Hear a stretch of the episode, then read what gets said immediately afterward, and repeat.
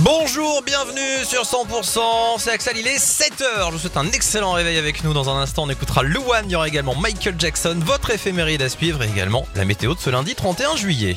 Les tubes et l'info, 100%. Mais pour l'heure, toute l'actu près de chez vous, c'est avec Cécile Gabod cette semaine. Bonjour Cécile. Bonjour Axel, bonjour à tous. Un déplacement ministériel dans l'Hérault aujourd'hui, celui de, Christophe Béchu, ministre de la Transition écologique. Un déplacement sur le thème de la sécheresse, ce sera à la Grande Motte. Il échangera avec les maires des communes les plus durement touchées par la sécheresse dans ce département. Il y sera aussi question de la charte départementale Économisons l'eau, ma commune s'engage. Le ministre se rendra aussi dans un camping pour évoquer les mesures mises en place justement pour économiser l'eau.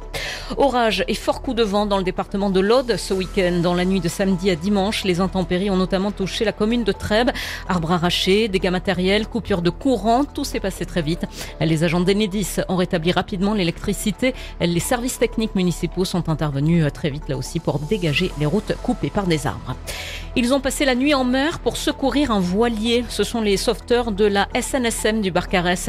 Ils ont reçu un appel en détresse samedi soir vers 22h pour un voilier victime d'une avarie du moteur. Les deux occupants du bateau, navigateurs aguerris, revenaient d'une traversée de la Méditerranée. L'opération de sauvetage a duré toute la nuit.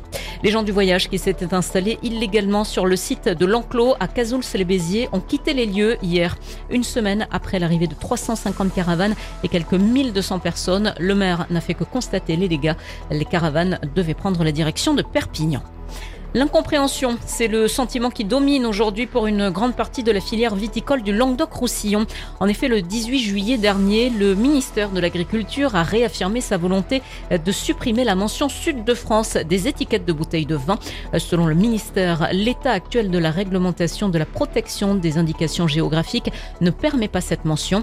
Et il n'y a finalement que très peu d'explications euh, qui ont été euh, données aux professionnels du vin qui, eux, accusent le coup depuis plusieurs jours. Écoutez Jean-Michel Sagnier, il est président de la Fédération des IGP de l'Hérault. Beaucoup de regrets. Cette marque, nous l'utilisons depuis 16 ans. C'est Georges Fraîche à l'époque qui l'avait euh, mise en avant par la région. C'est la seule marque qu'on aujourd'hui à l'export. Alors même si on nous dit vous pouvez conserver Sud de France comme bannière, nous n'aurons pas le droit de marquer sur l'étiquette. Donc euh, franchement, je vois pas en quoi cela consiste. Alors on nous dit que c'est l'Europe, hein. c'est les règles européennes. Le ministère, bon, nous, surtout nous a pas donné de réponse. Si ce n'est euh, un couperet en nous disant voilà en 2025 vous ne pourrez plus employer la marque Sud de France. Et pour Jean-Michel Lassagnier, la disparition programmée de la mention Sud de France va causer la perte de repères des consommateurs et donc avoir de graves conséquences économiques à l'export. L'étiquetage devra être dans la conformité à partir des bouteilles de la récolte 2025. Et attention, bien sûr, l'alcool, c'est à consommer avec modération. Les Dragons catalans confirment leur première place en rugby à 13 en Super League. Ils se sont imposés face à Salford 42 à 0. C'était samedi. Ils ont marqué 7 essais sans en concéder un seul. Et puis quatre licenciés de l'association sportive carcassonnaise cyclistes se sont qualifiés pour participer au championnat du monde de cyclisme à Glasgow en Écosse. Ce sera du 5 au 13 août prochain. On passe au reste de l'actualité. Les pays d'Afrique de l'Ouest ont fixé un ultimatum d'une semaine à la junte putschiste au Niger, affirmant ne pas exclure un recours à la force et à ordonner un blocus économique. Le président français Emmanuel Macron a lui menacé de répliquer de manière immédiate et intraitable à toute attaque contre les ressortissants de la France et ses intérêts au Niger, où des milliers de manifestants favorables au putsch militaire ont ciblé son ambassade à Niamey.